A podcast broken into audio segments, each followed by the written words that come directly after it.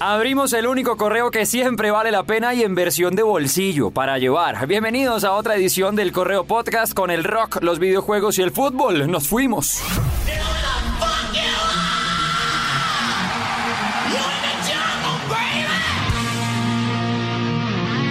El planeta rock estamos contando los días para reencontrarnos con los Guns N' Roses en la capital colombiana. Después de 30 años, los Gunners regresan a Bogotá en octubre y ahí estaremos en el estadio Nemesio Camacho del Campín para vivir un par de fechas históricas. De hecho, esta semana que acaba de pasar, se cumplieron 35 años del Appetite for Destruction, el álbum debut de los Guns N' Roses, ese que rompió todos los récords en ventas y que ha sido el debut histórico pues con más fuerza. Y teniendo en cuenta a los Guns, pues esta semana estuvo hablando Duff McKagan, el bajista de la banda, de las giras que están haciendo, del regreso a las tarimas y contó además una de sus historias más tristes, pero al tiempo la que le cambió todo en su vida.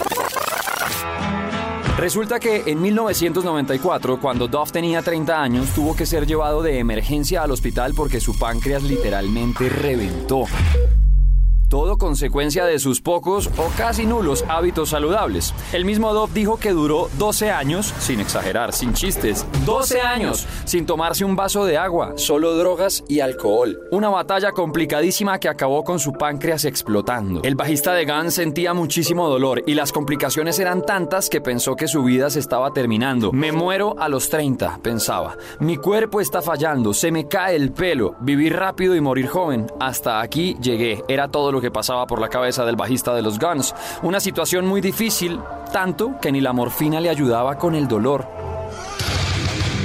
Afortunadamente la cirugía salió bien y no fue otra sino su señora madre la que hizo que todo cambiara. Cuando estaba lleno de tubos que combatían la infección que el páncreas estaba repartiendo por todo el cuerpo, en esos días entró su mamá, que sufría de Parkinson, sentada en una silla de ruedas llorando a pedirle que siguiera luchando. Desde ese momento todo cambió para Doff. Debía ser al revés, yo cuidando de ella y no en este escenario en el que la puse, contaba Doff acerca de ese difícil encuentro. Y desde ahí, giro total. De hecho, cuando salió de la clínica lo querían llevar a un centro de rehabilitación, pero el bajista de los Guns N' Roses dijo, es que no lo entienden, ya todo cambió, no es necesario, terminó el exceso para mí. Su señora madre, la de Duff McKagan salvándole la vida, el planeta entero del rock and roll agradecido y hoy esperando el regreso de los Guns N' Roses a Colombia. Cambiamos de frente para hablar de las tremendas atletas que visten la camiseta de la Selección Colombia y que la están pintando de orgullo. La selección femenina de fútbol goleó 4-0 a Chile en la Copa América y aseguró cupo a las semifinales. Ya con eso lograron cupo en los Juegos Panamericanos que se juegan en Chile el próximo año y siguen apuntando hacia la clasificación del Mundial en Nueva Zelanda y Australia también en 2023.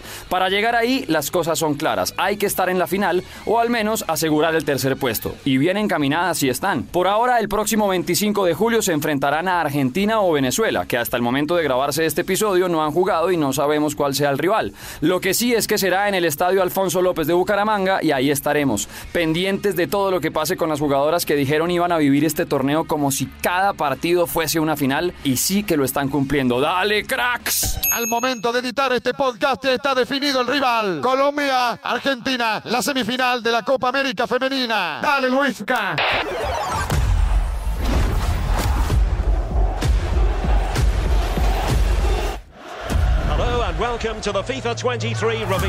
Y los videojuegos para distraer la realidad. Esta semana se presentaron portadas y tráiler del que será el último videojuego con el nombre de FIFA, FIFA 23. Recuerden, como les contaba en episodios anteriores, que a partir del próximo año el videojuego se llamará EA Sports FC por la ruptura definitiva de relaciones entre EA Sports y la FIFA. Pues ya llegaron primeras imágenes del que será el último título en colaboración entre ambos. Lo primero es que las portadas las protagonizan Kylian Mbappé, jugador del PSG, y Sam Kerr, jugadora del Chelsea y capitana de la selección australiana. Tremendo, porque no solo será protagonista el fútbol femenino en la portada, sino en el juego, que vendrá con licencias oficiales de los mundiales del 2022 y 2023, el primero masculino este año en Qatar y el segundo femenino el próximo año en Nueva Zelanda y Australia. Además, por primera vez vendrán incluidos algunos clubes femeninos de fútbol, entre varias novedades más. EA Sports ha asegurado que por ser el último FIFA será el más ambicioso y novedoso hasta el momento. Se lanzará el 30 de septiembre de este año y la pregunta es, ¿será que el nuevo EA Sports FC será el videojuego número uno del mundo o habrá espacio para otro rey? Porque desde la FIFA están trabajando en otro título y hay desarrolladores que podrían hacer lo mismo.